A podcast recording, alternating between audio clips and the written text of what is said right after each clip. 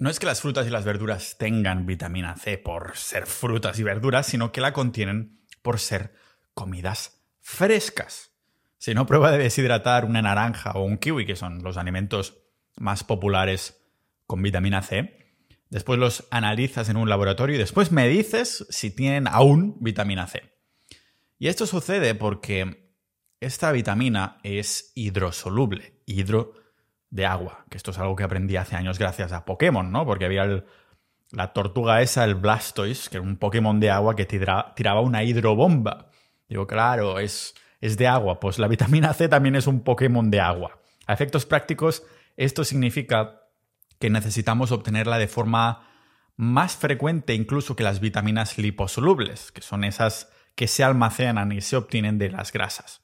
Por esto, los veganos pueden estar meses y hasta tres años, siempre decimos en este podcast, que un vegano de media como máximo va a estar, sin trampear, va a estar tres años siendo vegano, antes de darse cuenta que ha tirado por la borda eh, su, su salud, porque las vitaminas liposolubles se quedan en reserva mucho más tiempo, con tu cuerpo guardándoselas, tanto esta vitamina A, esta vitamina K2, la D y la vitamina E, que son las vitaminas liposolubles, tu cuerpo se las guarda en el tejido graso y esto estará ahí mucho más tiempo. En cambio, con la vitamina C, pero también las otras hidrosolubles, como las de la vitamina, perdón, las de la familia B, las tenemos que obtener algo más a menudo por temas de, bueno, de salud óptima. Por esto, no tiene sentido consumir mazo de vitamina C en comparación con vitamina D, por ejemplo, a la que tu cuerpo puede absorber millones de unidades internacionales que se van a quedar en tus órganos y grasa reservadas durante mucho más tiempo. Pero un alimento fresco del que nos han mentido por completo y que sí tiene vitamina C es la carne. Actualmente nos venden esta historia de que la carne roja es mala para la salud y esto es algo que ya desmentimos específicamente a fondo en el episodio 403. Y es que precisamente una de las desinformaciones que nos hemos tragado, supongo que literalmente, es que no tiene vitamina C. Y esto es otra mentira de las, al fin y al cabo, de la nutrición, de la industria de la nutrición, del establishment que se llama, porque sí tiene, pero hay que ir a indagar exactamente en esta vitamina lo que nos dice el Estado y lo que el cuerpo necesita, que como puedes y a empezar a comprender después de haber escuchado varios episodios, no acostumbran a estar relacionados cuando sí que lo tendrían que estar. Si algún día creamos el estado de sociedad ninja, la sociedad ninja se convierte en algo físico real, lógicamente las pequeñas recomendaciones, porque se va a primar la libertad de las personas, las recomendaciones van a ser mucho más ligadas a lo que es la evidencia empírica real y también sobre todo al sentido común que, que tanto nos falta aquí. Porque ninjas de la vida por casualidades de la vida, bueno, no es tan casualidad porque lo he planeado al detalle con mi mente ninja. Hoy es el Día Internacional de la Vitamina C. Realmente es que hay un día internacional para todo. Seguro que lo miras mañana y te dice, hoy es el Día Internacional del Arbusto, ¿no? O hoy es el Día Internacional del Huevo Derecho, yo qué sé. Pero supongo que lo han puesto aquí porque justo empieza la primavera, tendremos naranjas de temporada, los limones, todo este rollo. Sí, durante el invierno te tendrías que ver estar suplementando con vitamina C cuando en invierno no habría frutas. No habría frutas que te darían vitamina C. Entonces, ¿qué? ¿Pillarías escorbuto porque no has podido obtener frutas? La naturaleza te hubiera hecho una putada para que te extingieras, al fin y al cabo. Hubieras estado más meses que un marinero del siglo XV ah, viajando en barco y pillando escorbuto. O sea, te hubieras muerto incluso antes que él no tiene puto sentido. Por eso, esto que acabo de decir, que me acabo de sacar de la manga, es precisamente algo que podemos relacionar con esta mentira de que dicen que la carne no tiene vitamina C, cuando en verdad sí tiene. Y aunque no es casualidad que hoy sea el Día Internacional de la Vitamina C, tampoco es casualidad que el 99% de las personas no sepan que la carne fresca y otros productos animales también contienen vitamina C. Hoy desmentimos otro mito nutricional más, desde el escorbuto, pasando por la cantidad real que necesitamos de vitamina C y en qué alimentos encontrarla en más cantidad que no nos habían revelado hasta ahora. Y lo vemos aquí en este podcast multipotencial de Pau Ninja.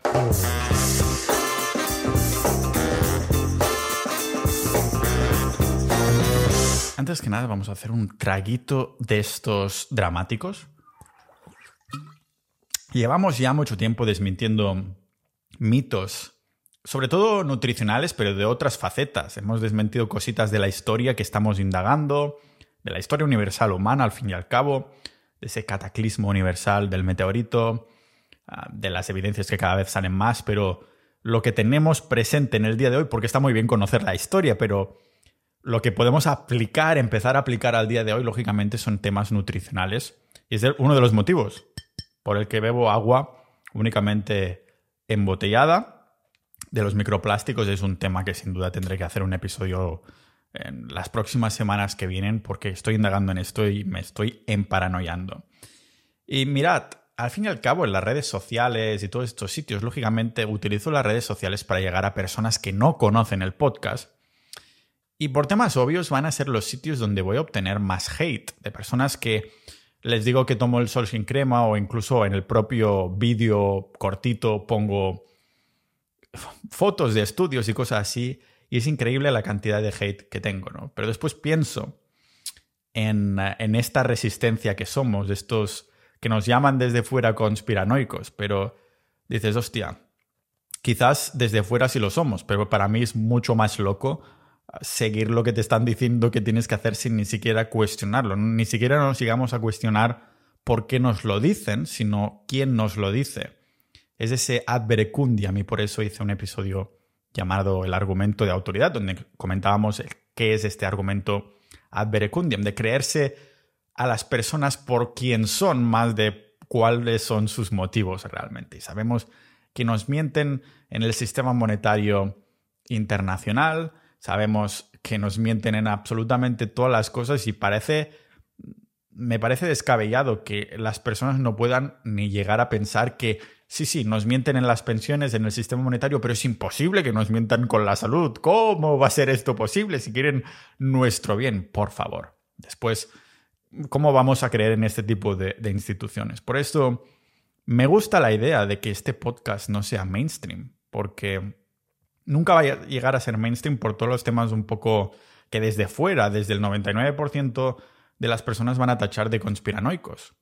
Y perdonad que aún no esté hablando de la vitamina C, pero es que justo al empezar con este trago dramático me ha salido este rant, este rant de dentro y quería compartir que, no sé, tiene todo el sentido del mundo que me guste el hecho de que este podcast no vaya a llegar a ser mainstream con cientos de miles de personas, porque Desgraciadamente, la resistencia, los que nos queremos avanzar a los cambios, solo somos un 1% aproximadamente. Y supongo que esto me viene perfecto para hilarlo con el patrocinador de este episodio, que es el de siempre. Los miembros de Sociedad.ninja intentamos ser este, creo que lo estamos consiguiendo bastante bien para avanzarnos a los cambios, este 1% de personas no necesariamente desconformes que sí, sino que simplemente queremos mejorar nuestra vida y si el 99% de las cosas que nos dicen son falsas, tenemos todo el derecho del mundo en, en agruparnos en una minoría que deja de ser tan minoría y que te das cuenta que no estás tan loco porque hay más de mil personas, como mínimo más de mil ninjas de la vida y yo creo que muchos más porque algunos de vosotros no estáis en Sociedad Ninja pero escucháis el podcast de forma recurrente igualmente y ya sea por un tema económico como por lo que sea, os agradezco muchísimo que escuchéis los episodios sin ni siquiera formar parte de la comunidad. Pero los que se lo puedan permitir y los que lo hayan pensado, que sepáis que poder, podéis dar apoyo a este podcast para seguir creando contenido de forma recurrente, también episodios exclusivos que acostumbran a ser debates, charlas con ya sea miembros de la comunidad como otras personas que llevamos de forma recurrente dentro de sociedad.ninja que es el podcast multipotencial de personas con montones de intereses, pero lo que tenemos en común es que nos gusta avanzarnos a estos cambios, ya sea de nutrición y o Bitcoin, de dinero, de finanzas, de proyectos de negocios online, de teoría de las banderas para irte al país donde pagas menos impuestos, de hacer piña. Una de las cosas que me llega más dentro de Sociedad Ninja es que las personas se conocen en persona después. Hacemos quedadas por toda España. En abril mismo hacemos un retiro de fin de semana con carne de pasto en barbacoa para 15 personas. Además, se vienen un día especial, se vienen más personas de fuera que no pudieron entrar a estas 15 plazas. O sea, como podéis ver, esto realmente es un proyecto que me veo haciendo con 80 años. Me veo haciendo con 80 años y, los años que pueda. Y tengo la intención de pasar, sin duda, de los 80 y los 100, gracias a las propias cosas que aprendo en este podcast, digiriendo el contenido como si fuera una mamá pájaro, gracias a vosotros y sobre todo a las personas que apoyan el podcast yendo a sociedad.ninja. Ah, nos quedan 130 plazas antes de cerrar. Vamos a cerrar la comunidad para nuevos accesos cuando lleguemos a los 1200 y cada vez esto va más rápido, la, realmente es una bola de nieve. Mm, y, estoy muy contento de haber decidido cerrarla para nuevas personas a los 1200 porque hay muy mucha proactividad, una proactividad orgánica y que no se hace pesada, no solo de los boletines y episodios exclusivos y los audiocursos que ahora tenemos, sino también en el hecho de que las personas ahí, pues hay debates y estamos los cuatro administradores dinamizándolo lo mejor que podemos y creo que está saliendo un producto absolutamente increíble y como una arma de vida, al fin y al cabo. Así que bueno, muchas gracias a todos los miembros actuales de Sociedad.ninja y precisamente la vitamina C es una de estas cosas que no hemos hablado tanto. Ah, sí que hemos mencionado que la carne la tiene, algo que indagaremos mucho más, pero lo primero, eso es bastante gracioso porque cuando una persona es vegana, lo primero que le preguntan las personas es ¿de dónde sacas la vitamina B12? Y qué casualidad que se tienen que tomar un suplemento. Yo creo que no es tan casualidad y es un buen indicador de que no puedes estar sano sin suplementarte, lo cual significa que esa dieta no es natural ni ancestral ni muchísimo menos. Sin embargo, cuando estás en una dieta carnívora como yo, que llevo ya, este junio va a hacer dos años que estoy en una base carnívora, una dieta carnívora, Mm, trago dramático porque estoy viendo una vieja aquí delante en Estonia que está mirando por la ventana y me está viendo grabar y con la, con la cámara. Mm. Cuando llegas, llevas ya varios años o meses, lo que sea, y le empiezas a decir a la gente que estás siguiendo una dieta de solo carne, bueno, sobre todo se ponen las manos a la cabeza cuando dices sin verdura. Lo primero que te preguntan es de dónde sacas la vitamina C. Yo ahora que estaba experimentando con fruta, una pieza de fruta antes de entrenar, pues metía un kiwi o algo por el estilo. Y pues lógicamente esta pregunta quedaría respondida. Sin embargo, no voy por ahí cuando respondo. Lo primero que digo es que la carne sí tiene vitamina C, porque la preocupación principal es como el escorbuto, ¿no? que es una enfermedad que aparece por la falta de vitamina C. Los primeros síntomas son vamos a llamarlos manejables porque se manifiestan como la mayoría de enfermedades. Primero, de forma ligera, cansancio, bajo estado de ánimo, dolor en las articulaciones. Yo creo que todas las enfermedades empiezan igual, pero es después que es jodido de cojones y vamos a ver por qué. Se vivió mucho el escorbuto en el siglo XV y XVI al haber pues tantos viajes en barco, mercancías y todo esto, en los que lógicamente los marineros solo se llevaban grano y comida que se pudiera preservar en trayectos tan largos, de tantas semanas o hasta meses, en vez de llevarse comida fresca que se les pasaría al cabo de unos días. El problema es que, como toda enfermedad la que no tratamos a tiempo, se desarrolla en síntomas que son mucho más jodidos con el tiempo. En el caso del escorbuto, la falta de vitamina C durante periodos prolongados se traduce en encías que sangran hasta que se te caen los dientes literalmente. Manchas en la piel que se te van expandiendo que parece que hayas destrozado tu pectoral en el press de banca. Una piel que se te cae a trozos como si fuera una tirita y terminas muriendo por hemorragia interna, algo que yo he sentido un poco, supongo, cuando te tiras a la piscina de plancha de pequeño sin casi quererlo con síntomas que realmente no desearías ni a tu peor enemigo. Bueno, menos. Cuando hace exactamente dos días se me subió un abdominal. O sea, es el peor dolor que he sentido en toda mi puta vida. Os lo puedo asegurar, ni a mi peor enemigo. Estaba haciendo, era un entreno de piernas y no había entrenado abdominales directamente. Bueno, aprietas todo el core cuando estás haciendo piernas, ¿no? Pero estaba haciendo una extensiones de glúteos y se me subió el abdominal superior como arriba, como al pecho casi. Y digo, coño, ¿qué me está pasando? Y digo, a ver si voy, a sacar el abdominal por la boca. Uno abdominal de los ocho no sé cuántos tenemos. Absolutamente horrendo ese dolor. No tanto el, el, el dolor que también, sino la sensación de que se te puede quedar ese abdominal ahí no vas a poder caminar nunca más o algo así. Dije, mierda, me voy al hospital, pero resulta que es un calambre y lógicamente no sé si es de entrenar tanto seguido y tal, pero bueno, aprovechar unos buenos minerales y lo que sea y todo vuelve a estar normal, ¿no? Realmente con estos síntomas de la vitamina C que son tan horrendos, incluso más que los del abdominal que se te sube, el cuerpo ya nos está diciendo lo importante que es la vitamina C. Por ejemplo, la necesitamos para metabolizar el colágeno. Y cada maldita célula de tu cuerpo está compuesto de, colágeno. O sea que tiene sentido que se te caiga la piel, los dientes y todo, porque o sea, no puedes crear células como es debido sin vitamina C.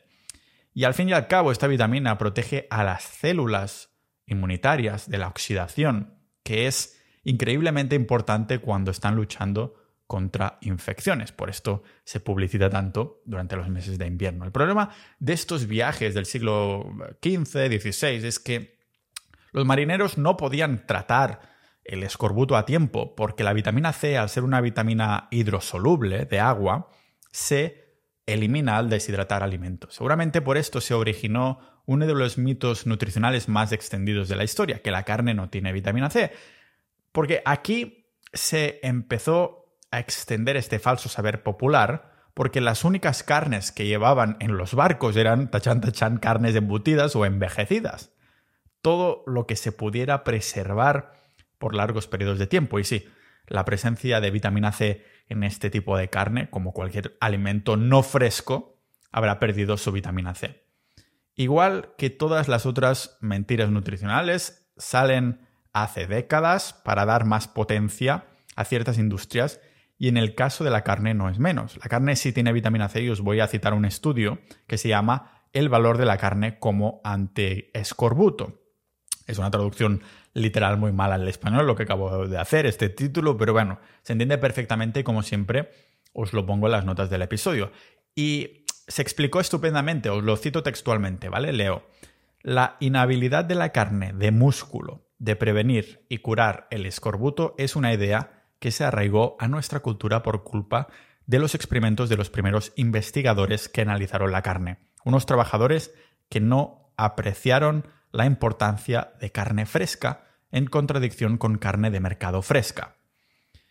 Fijaros que no estamos hablando de fresca en cuanto a temperatura, sino fresca en el sentido que se acaba de matar el animal.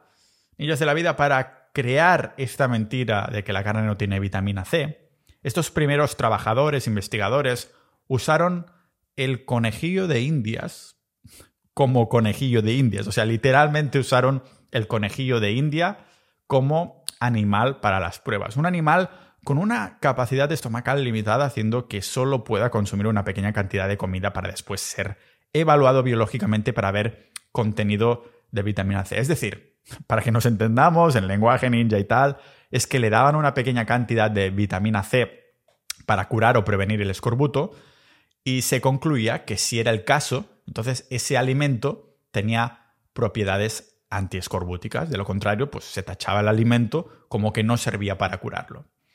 Y este experimento es otro caso de una conclusión de hace décadas y décadas, o sea, algo que se investigó hace más viejo que ir a pie, al fin y al cabo, dejándose ahí sin volver a ser comprobado porque no hay interés económico. De hecho, si buscas en, en Google mm, gramos de vitamina C en la carne, te vas a salir ahí en grande, cero. Cero miligramos. Y esto es otra de estas cosas que falacias que ya hemos visto en multitudes de casos, como el caso de la hipótesis de los lípidos, la gran mentira del colesterol, que ya desmentimos a fondo en el episodio 270 o si vais a pau.ninja barra colesterol, en el que durante la década de los 50 llegaron a la conclusión que, como en un experimento con conejos se les tapaban las arterias al darles alimentos con colesterol, pues significaba que con los humanos pasaba lo mismo. Y esto lo estudió Ansel Keys, un tío de los 50 que era un zoólogo, no era ni siquiera nutricionista, biólogo, lo que sea, ¿no? O sea, como que se dio por válido eso y se extrapoló después a los humanos. O sea, no tiene mucho sentido que alimentos con... le den este tipo de alimentos.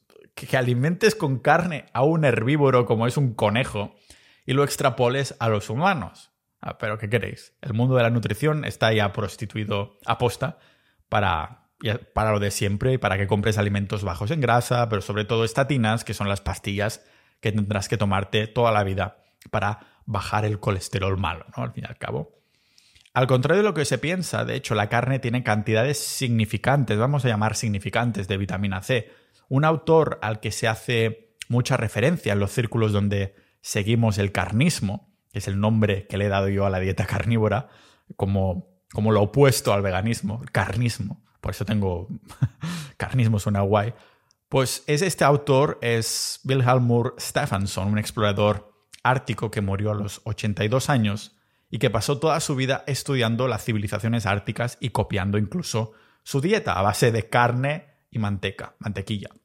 Lo que tenían en común los marineros que acabamos de mencionar de los siglos XV y XVI, como los exploradores árticos, es que consumían principalmente comidas preservadas, también comida fresca, pero solo en momentos muy, muy, muy puntuales durante esas expediciones tan largas al llegar a puerto o cuando hacían una parada. Y ¿En qué resulta esto? Estás que consumas esta comida fresca muy de vez en cuando, pues resulta en escorbuto. Pero como Wilhelmur Stephenson se tomó el estilo de vida esquimal tan en serio, viendo que los nativos árticos no desarrollaban escorbuto a pesar de no tener fruta por motivos obvios, desarrollaron un experimento controlado, aunque es verdad que fue pequeño, de comer solo carne fresca durante un año y lo que sucedió te sorprenderá. lo que sucedió es que nadie desarrolló escorbuto. ¿Cómo puede ser? No, pues fue a partir de este punto que en sus expediciones Stephenson empezó a recomendar a su tripulación de no consumir exclusivamente comidas en conserva.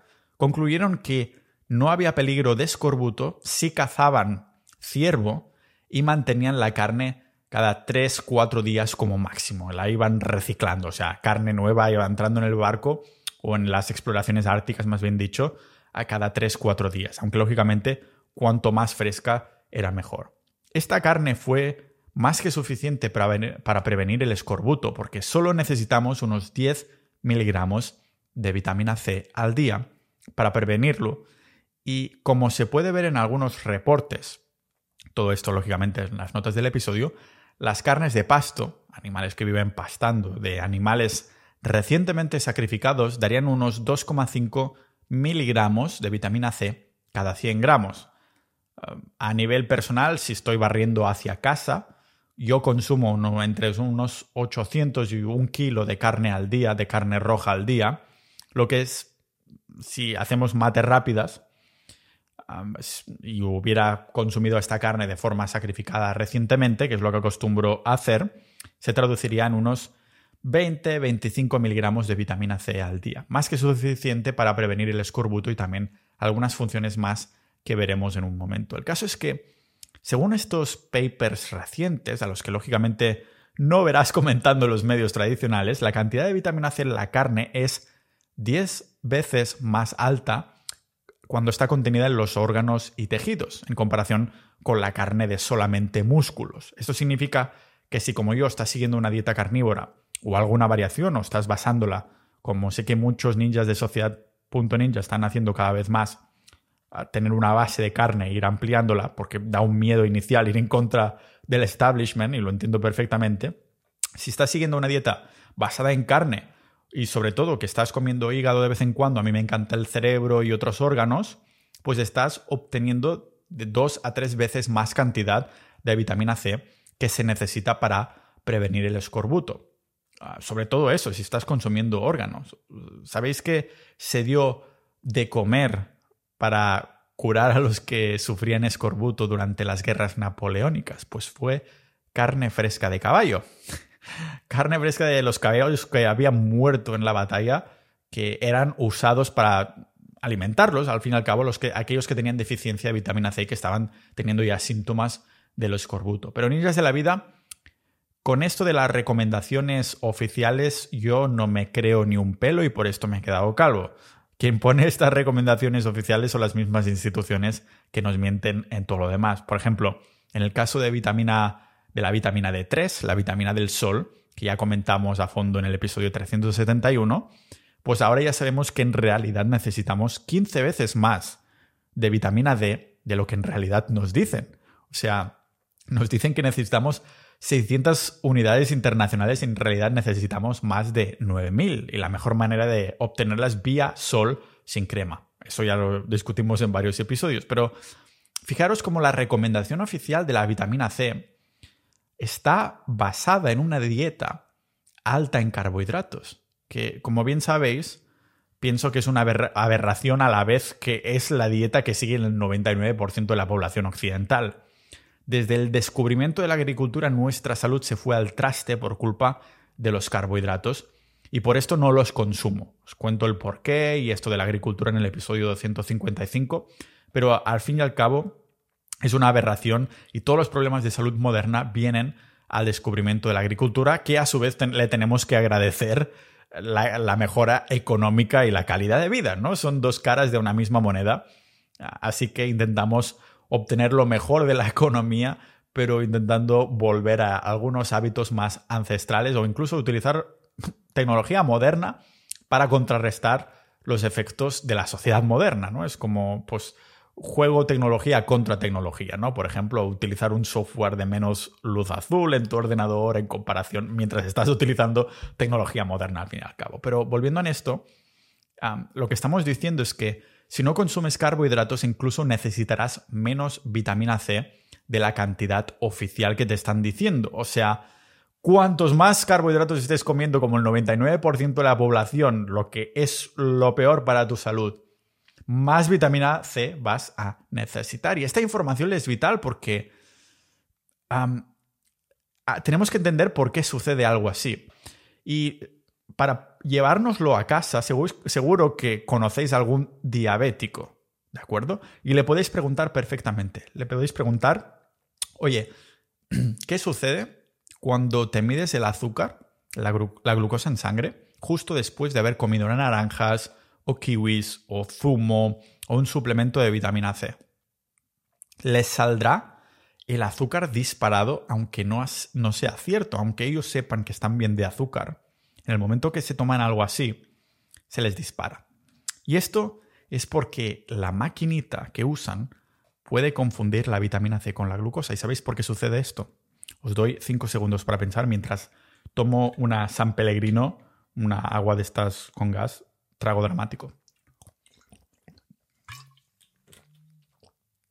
Pues el aparatito les confunde la vitamina C con la glucosa porque la molécula de vitamina C es muy similar a la de la glucosa. De hecho, es casi idéntica. En nuestro cuerpo, los transportadores de glucosa, también llamados GLUT1, compiten. Compiten para transportar tanto la glucosa como, como la vitamina C. Es como si solo pueden ser movidos por alguien y este alguien solo acepta o uno o el otro. Por esto tendrás que incrementar tu ingesta de vitamina C si estás comiendo carbohidratos, porque si no lo haces, los carbohidratos serán los que tendrán prioridad, porque lógicamente es la energía del cuerpo al fin y al cabo. Y tu cuerpo estará acostumbrado a utilizar esa energía y no quiere quedarse sin energía. En lenguaje ninja es como si estos transportadores fueran un autobús de 10 asientos. Si consumes 10 de glucosa significa que no quedarán asientos para la vitamina C de la que solo estás consumiendo dos, por ejemplo. Pero en cambio, si aumentas la vitamina C también a 10, habrá más probabilidades de que los asientos del autobús estén repartidos a partes iguales entre glucosa y vitamina C. En realidad, si en vez de 10 de glucosa consumieras 2, significaría que con solo consumir 2 de vitamina C, seguirían habiendo igualdad de asientos e incluso te sobrarían en este autobús, en este transportador. Ah, o sea, me estoy se me dan genialísimo las analogías. Yo creo que se ha entendido, incluso se lo voy a mandar a alguna familiar de edad avanzada mía. Yo creo que incluso lo va a entender perfectamente. Se entiende perfectamente el tema del transportador. No me acuerdo cuando hablaba de Bitcoin de qué era y cómo se, se accionaba que salió la idea de los kiwis. Ah, y ahora es la moneda oficial de, de, Sociedad.ninja. Imaginaros esto, tenemos una economía interna que es la puta hostia, ¿vale? Así que nada, apoyar al podcast uniéndose a Sociedad.ninja. Es decir, cuantos más carbohidratos consumas, glucosa, menos espacio tendrás para transportar vitamina C y por lo tanto tendrás que aumentar tu consumo de vitamina C. La vitamina C se origina en nuestro cuerpo de dos maneras distintas. En la naturaleza solo la encontramos en la primera forma y es cuando la consumimos que el cuerpo la convierte en la segunda. Se llama ácido L-ascórbico, L-ascórbico, ¿vale? Ascórbico. Y después tenemos el ácido L-dehidroascórbico, ¿vale? Lo digo así lento para que se entienda perfectamente y después lo puedas repetir en las cenas de Navidad cuando estéis repartiendo la, el, pato con naranja o algo por el estilo y, puedas dar este dato genialísimo y patrocinar este maravilloso podcast con toda tu familia y sobre todo con tu cuñado, que estará totalmente en contra de lo que vayas a decir. el caso es que, como digo, lo encontramos como ácido L-ascórbico y es cuando lo consumimos que se convierte en el segundo. Consumimos un alimento fresco que contiene, lógicamente, vitamina C entonces, el cuerpo genera ácido L-dehidroascórbico, la forma oxidada de ácido L-ascórbico, y después este ácido L-dehidroascórbico es transportado dentro de las células, donde se reduce de vuelta a ácido L-ascórbico usando glutatión y otras moléculas que, bueno, requieren varios aminoácidos y vitamina, vitaminas de la familia B. Fijaros qué interesante esto de los aminoácidos y que se utilicen vitaminas de la familia B, porque es precisamente lo que falta en una dieta vegana. Aminoácidos, un perfil completo y vitaminas de la familia B, que no se pueden absorber realmente ah, si no tienes una buena densidad nutricional en tu dieta. Esto es otra pista más de la naturaleza que una dieta vegana no es sana para los humanos. Necesitamos aminoácidos, el perfil completo y vitaminas de la familia B que no se encuentran en fuentes vegetales para sintetizar la vitamina C. Por esto repito siempre tanto esto de la densidad nutricional, porque te beneficiarás mil veces más de comer entrecot, yo que sé, fruta salvaje y leche cruda antes que consumir vitamina C en polvo por sí misma. Solo porque te metas algo dentro del, del, cuerpo no significa que tu cuerpo lo vaya a usar. Estamos hablando siempre de este factor de biodisponibilidad, porque es altamente dependiente de la energía de los nutrientes que ya tienes en ese momento. O sea, para mí no hay debate. Es mucho mejor tomártelo de una comida fresca antes que un suplemento de ácido ascórbico porque es un químico que está altamente procesado creado además desde la maicena, que es la harina de almidón de maíz. Mm, no lo quieres consumir por tanto los factores negativos involucrados en fabricárselo, sino que es incluso por el tema de la polución del producto inicial. No sé si me, no sé si me explico. No es tanto por el químico o los factores negativos en sí, de que el cuerpo no tenga que pasar por todos estos procesos que tiene que pasar si lo comes de una fruta fresca natural, sino también por la polución potencial que tendrás de comértelo en forma de suplemento. Si hay personas que por motivo que sea se tienen que suplementar con vitamina C porque son súper deficientes o lo que sea, y aún no saben qué forma tomar, yo creo que significa que la industria de la suplementación ha triunfado una vez más, con la excusa para venderte desechos, lo mismo que hacen con la fibra, que es un desecho de la planta, que no saben qué coño hacer y está mega ultra publicitado como si fuera para ir al baño. Cuando yo voy al baño sin fibra, mientras esté lleno de todos mis minerales, de magnesio, de todo esto. Esto creo que no he hecho episodio sobre esto, pero ya tocará, ya tocará. Tocaría actualmente, ¿no? Y con esto hacen exactamente lo, lo, mismo, ¿no? Te intentan vender otro desecho más en forma de suplemento, similar al colágeno en polvo y la glicina en polvo también. Ahora bien, nosotros los animales sintetizamos el ácido el ascórbico y es lo que las células realmente usan. Si quieres tomártelo indirectamente en comida fresca es porque durante el proceso el cuerpo vacía ciertas sustancias que serán necesarias para producirlo. No queremos la vitamina C únicamente para prevenir el escorbuto, lógicamente, sino porque tiene una increíble lista de beneficios para nuestra salud. Bueno, como todas las vitaminas y minerales, para algo las necesitamos al fin y al cabo y para algo has escuchado hasta aquí Y espero que escuches hasta el final. Esto no significa que a más consumas de vitamina C mejor, porque igual que los otros micronutrientes, el cuerpo no funciona por cantidades. No vivimos en un puto Excel como creen los veganos, sino por balances. Si tienes mucho de algo, entonces vaciarás las reservas del otro. Algo que el consumo de la vitamina C nos ayudará a asimilar por todos estos beneficios y que obtendremos con mucha menos cantidad de la que verdad necesitamos. O sea, nuestras abuelas, sin haber mirado estudios muy reales de lo que lo demuestran, ya nos decían que consumir frutas ácidas con vitamina C para combatir el resfriado. Te decían, niño, ponte esta rebequita o ponte la bufanda o tómate esta naranja que se acerca el invierno. Pues es un conocimiento pasado de generación en generación que tiene sentido por los montones de procesos metabólicos de nuestro cuerpo a los que la vitamina C está involucrada. Los estudios confirman que la vitamina C ayuda a absorber el hierro, esto es verdad, ah, pero particularmente el hierro no hemo, que es el tipo que hay en los alimentos de origen vegetal, lo que puede sonar inicialmente divinamente a los veganos, porque no tienen hierro como se necesita, que es el hierro hemo, que solo están los animales, dicen, ah, ¿ves, Pau? Hierro no hemo, si lo obtengo con vitamina C, esto me ayuda a absorberlo más. Pero aquí es relevante que volvamos a mencionar estos transportadores de glucosa y vitamina C. ¿Os acordáis, no? Del autobús que acabamos de mencionar. Pues el caso es que los veganos tienden a comer cantidades enormes de carbohidratos. La glucosa está haciendo que tu consumo de vitamina C quede nula. Hipotéticamente podrías tomar un suplemento de vitamina C con hierro, fatalísimo, que es igual que toda la suplementación industrial del laboratorio que te están metiendo como vegano. Pero qué mejor muestra de que es una tontería que todos los testimonios de veganos que te están volviendo anémicos, que los, la anemia al fin y al cabo es como si tus glóbulos rojos no tuvieran, no tuvieran las mochilas para llevar el oxígeno. Esto, las mochilas sería el hierro, ¿vale? Es una analogía de estas tope de ninjas que hago siempre.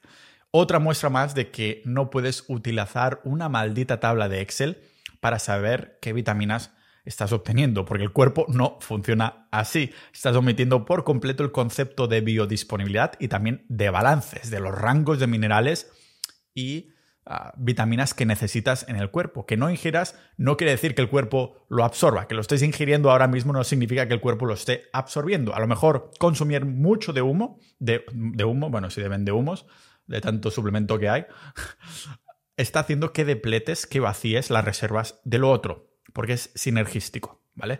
Y es precisamente por esto que la dieta carnívora no hay toxicidad si se, hace bien, porque por mucho que obtengas vitamina A, por ejemplo, mientras tengas los micronutrientes sinergísticos como son la vitamina K2, no puedes tener toxicidad de esto.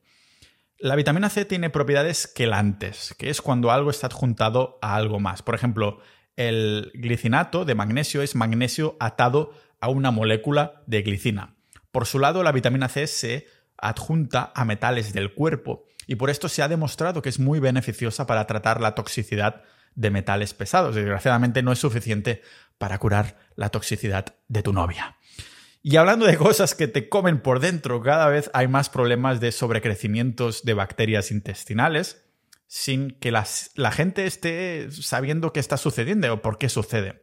Por ejemplo, uno muy común es tener el Helicobacter pylori, o también se, se llama H. pylori para abreviar, porque no todo el mundo puede decir Helicobacter.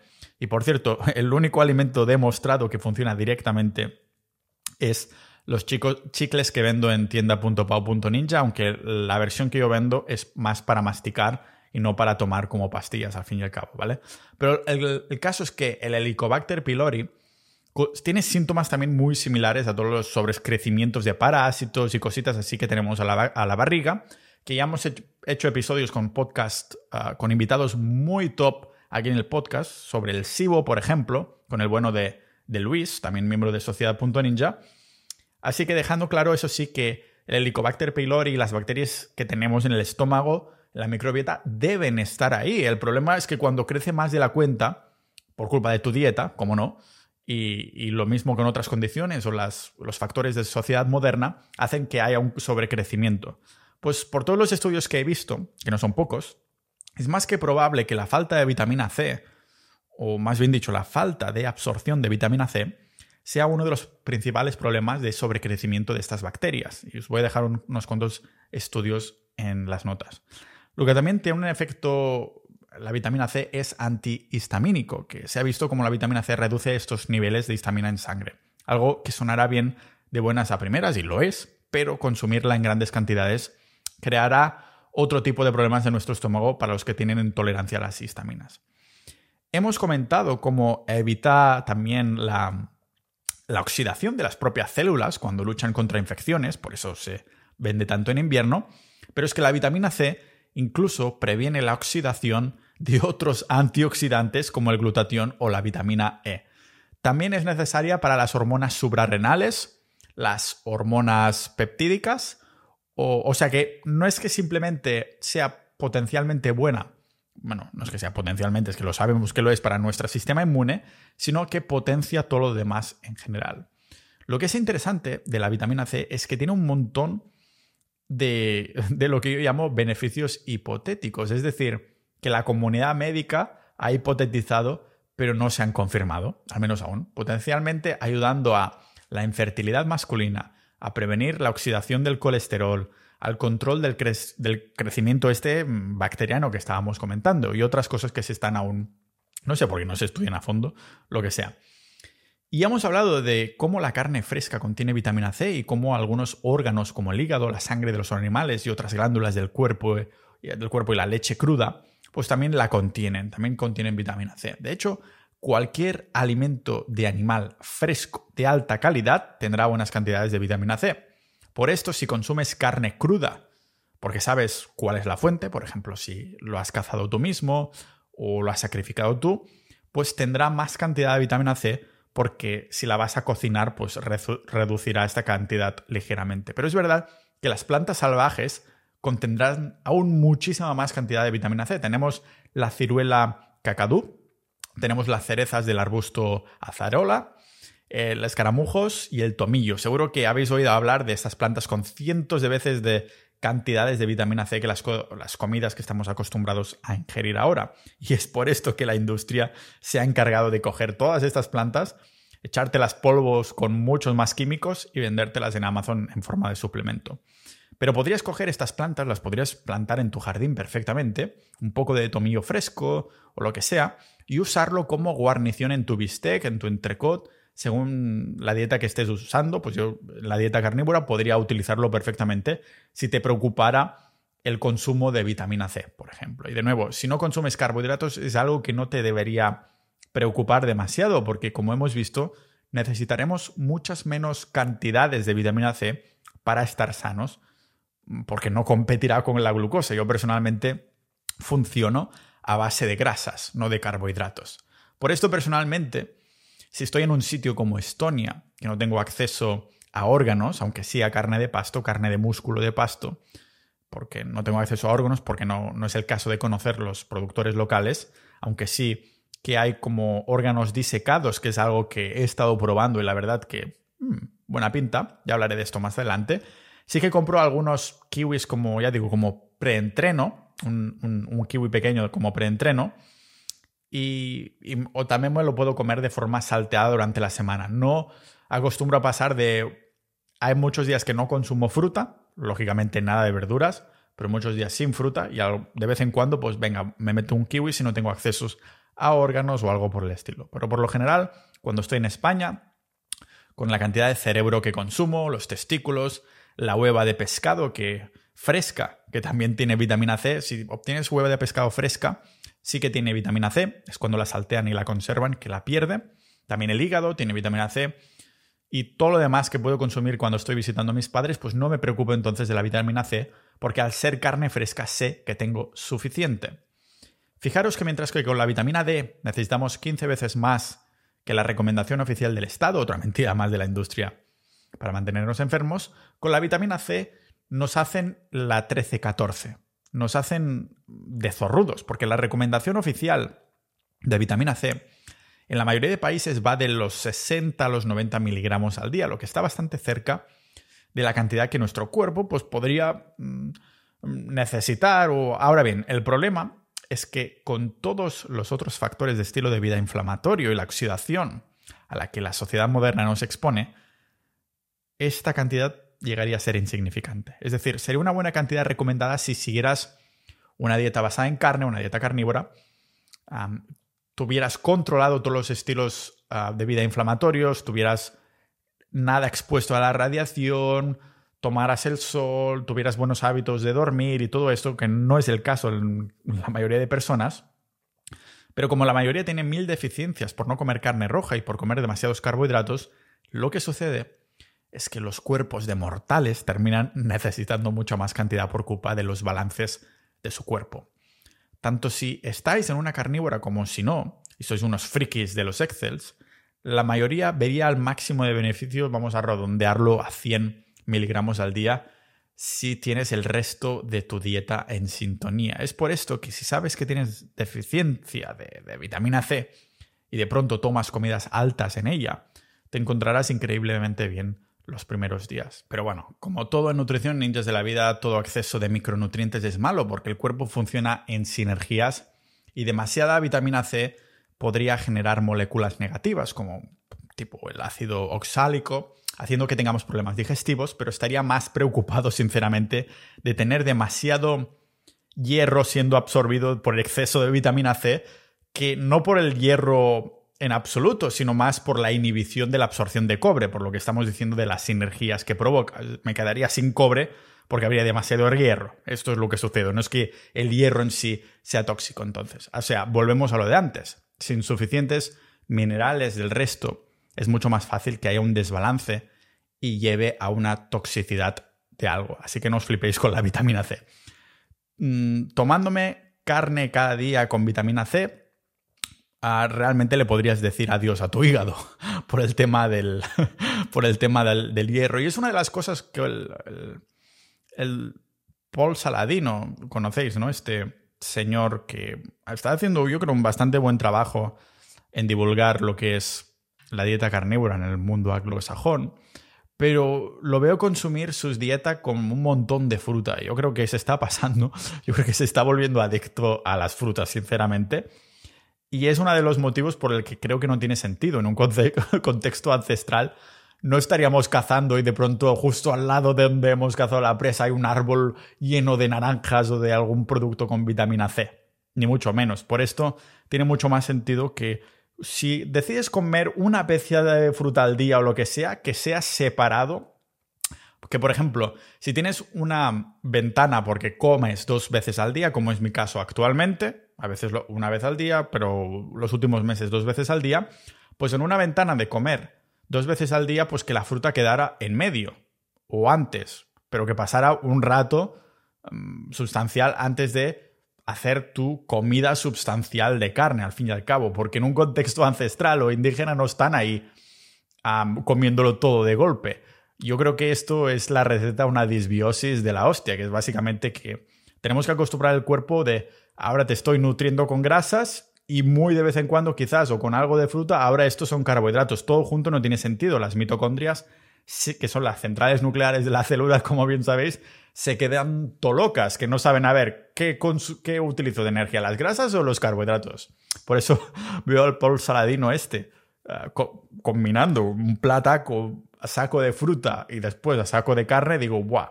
Esto sí, mucha vitamina C, pero también a saco de hierro que te está yendo al hígado. Y es una de, los, de las cosas que creo que el proyecto este de Pau Ninja tiene mucho sentido para el largo plazo, porque no me tengo que casar con una idea. Por ejemplo, este señor, si después tuviera un problema de hígado, ¿creéis que diría públicamente mm, mi hígado está lleno de hierro porque consumo a saco de vitamina C con, con mi carne?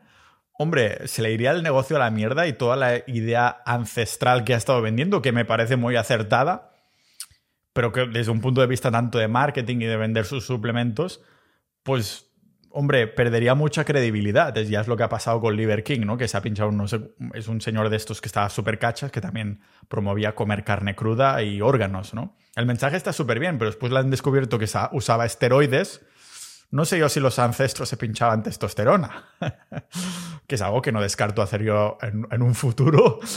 por temas de, salud a partir de los 40 se ve que puede ir bastante bien, porque es cuando los... Ah, eso es algo que quiero investigar porque podría ser que la bajada tan radical de testosterona fuera debido al estilo de vida inflamatorio también que tenemos en la, en la sociedad moderna. A lo mejor esta bajada a partir de los 40 de, de, los hombres de la testosterona podría ser perfectamente que fuera un subproducto de cómo estamos viviendo. Así que dentro de unos años, quizá dentro de una década o lo que sea, a lo mejor os traigo un episodio. Espero que me sigáis escuchando. Pero bueno, en general, si tienes una buena cantidad de magnesio, de cobre y un buen balance, no de tipos de comida, sino de balances de nutrientes, que es la... hay que comer balanceado. No, no, hay que tener balances en el cuerpo de micronutrientes y minerales, no de tipos de comida. Que el cuerpo no entiende, no ve los colores o la categoría de comida que le estás metiendo, solo ve lo que puede absorber y lo que no. Entonces todo tendría que estar bien. Lo que también tendría que estar bien y que lo sigue estando son, más de mil ninjas de la vida que están en Sociedad.ninja, así que recordad uniros a antes de que cerremos el acceso a los nuevos. Mm, esto de la nutrición, yo sigo a tope con ello, así que os van a venir también más episodios, pero quiero hacer algún episodio también sobre entrenamiento un poquito más global, de lo que estoy investigando, nuevos métodos que estoy probando antes de veniros con una conclusión para generar músculo y fuerza. Van a ser bastante interesantes. Como siempre, estos debates ya están sucediendo dentro de Sociedad.ninja. Muchas gracias a los miembros actuales que están dentro para dar soporte a este episodio. Y a ti también, oyente fiel, te hayas unido o no. Ah, se agradece mucho llegar hasta el final. Y este tipo de información creo que tiene que estar al máximo de personas interesadas en salir del establishment para mejorar su vida y la de sus seres queridos. Así que muchas gracias por llegar hasta aquí. Nos vemos, como siempre, en el próximo episodio de este podcast multipotencial de Pau Ninja.